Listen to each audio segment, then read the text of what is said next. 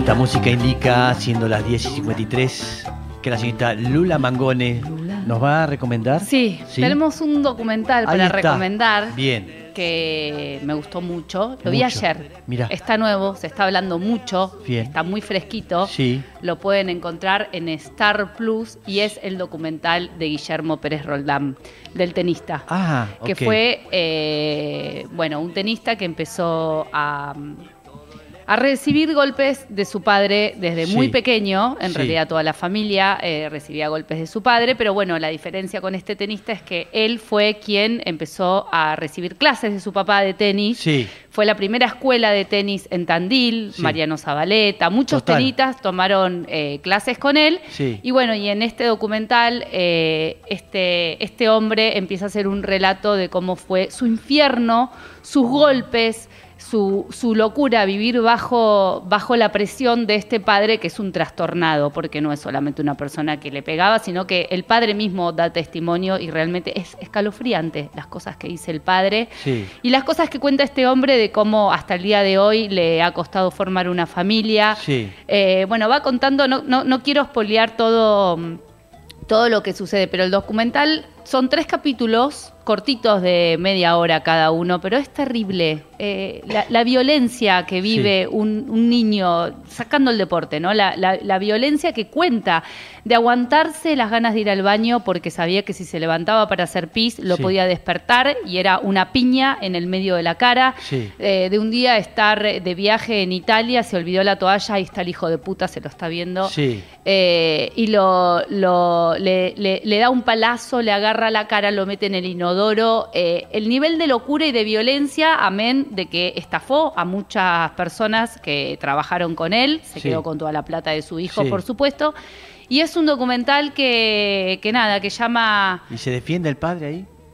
¿Con todo esto? El ¿Cuando padre eh, está loco. No, Ah. no se defiende. Él Sí. dice que nunca le pegó. No, es rarísimo lo que Sí. hace el padre. Es como es Niega. como una persona que niega, Sí. no dice ni que sí ni que no. No, es un loco, claramente. Es una persona que está loca. eh, es una es un demente directamente. y te dan ganas. y todo eso se te Zabaleta lo, que. Zabaleta lo que cuenta es su experiencia, eh, que él era más chico, que lo admiraba, porque recordemos que este, que este, que este chico cuando empieza en el tenis Sí. hace, hace unos logros, o sea, eh, gana dos Roland Garros a los 18 años. Sí. Eh, eh, es como, fue como el ejemplo de todo y por eso muchos Pico Mónaco, todos empezaron a ir Todo. ahí a Tandil a tomar clases con él. Lo que cuenta Mariano Zabaleta es que en un momento eh, pierde un partido de tenis y Mm. el tipo este se le mete y amaga a pegarle. Y cuando amaga a pegarle, Mariano dice, yo de la defensa agarré la raqueta, pero no para pegarle, sino como ponerla delante mío. Sí, sí. Este, y, y nada, y en un momento mis papás me preguntan por qué yo estoy tan apenado, tan Sí. mal, y ahí, bueno, atino a contar lo que me pasó. Y bueno, obviamente el padre lo agarra, lo lleva a hablar, el tipo tampoco le quiere. 100 mil dólares perdió Mariano Zabaleta con este hijo de puta. Mira. Este, y ahí Mariano eh, contrata un abogado y el abogado le dice, mira, vamos a hacerlo fácil, tenés una carrera por delante y 18 años. Si no rescindís el contrato, si no perdés la plata, Mm. te va a cagar la vida. Claro.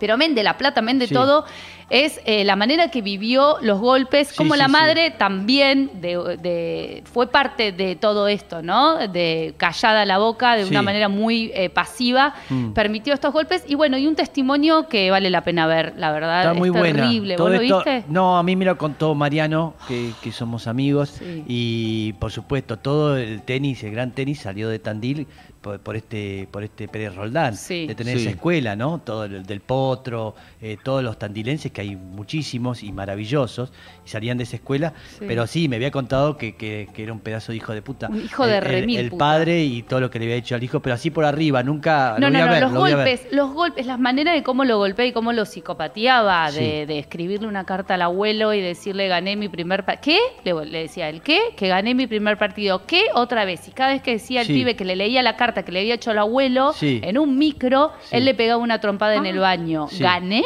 Le decía. No, bueno, es Sí. terrible lo que cuenta. hay, hay, hay como una, una como una idea de, de llevar, digamos, bajo la presión y este, este, de sacar a alguien mejor. Me acuerdo una vez que, que discutíamos con, con Gaudio de la película eh, Whiplash, Sí. que a él le había encantado.